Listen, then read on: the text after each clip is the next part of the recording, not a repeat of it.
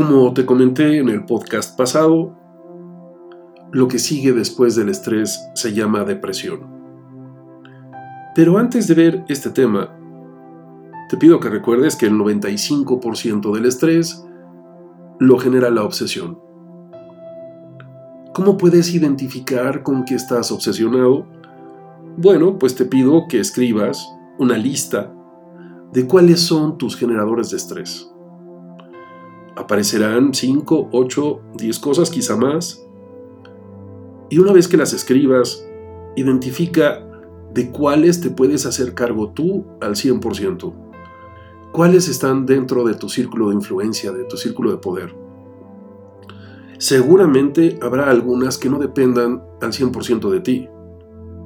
Pero te invito a que diseñes un plan, una estrategia, para que veas cómo tú de alguna manera puedes resolverlas, aunque sea parcialmente.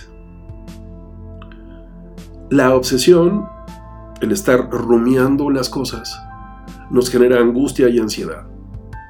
Y eso se convierte en estrés. Así que si identificas cuáles son tus generadores de estrés, entonces puedes diseñar un plan o una estrategia para resolverlos. Y cada vez que venga a tu mente y lo hagas consciente, entonces dirás, ya me estoy haciendo cargo. Y eso te va a permitir que baje tu angustia y tu ansiedad.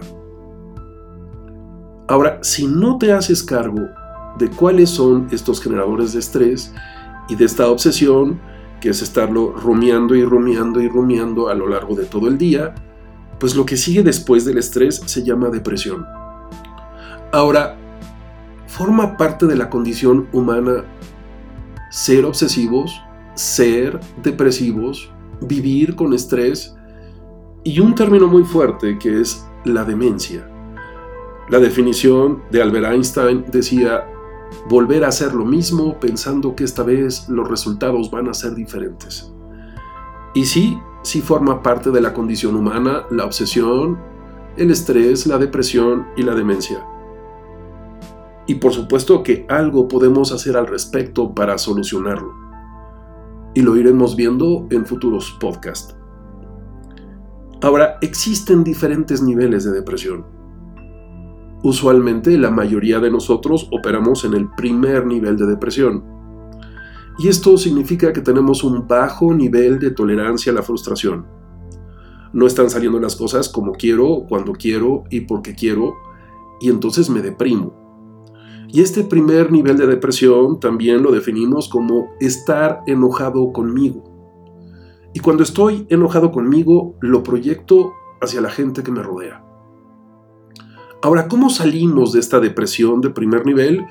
Bueno, pues usamos la negación o la evasión, minimizamos las cosas, les restamos importancia. Y así es como salimos de esta depresión. Aunque seguramente más tarde u otro día volveremos a vivir este mismo ciclo.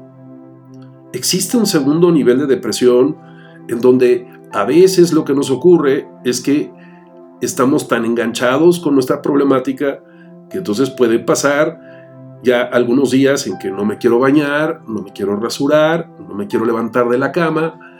Y a esto ya los terapeutas, los psicólogos, lo pueden bautizar como una neurosis. Y si desafortunadamente no atendemos esta situación, entonces se puede convertir en una depresión de tercer nivel o una depresión profunda y ya se convierte en una patología. Empieza a haber un desbalance neurobiológico. Y nuestro cuerpo, nuestro cerebro dejan de producir ciertas hormonas, ciertas enzimas, litio, potasio. Y entonces ya la única manera de salir de ello va a ser a través de medicamentos. Ojalá y no lo requieras.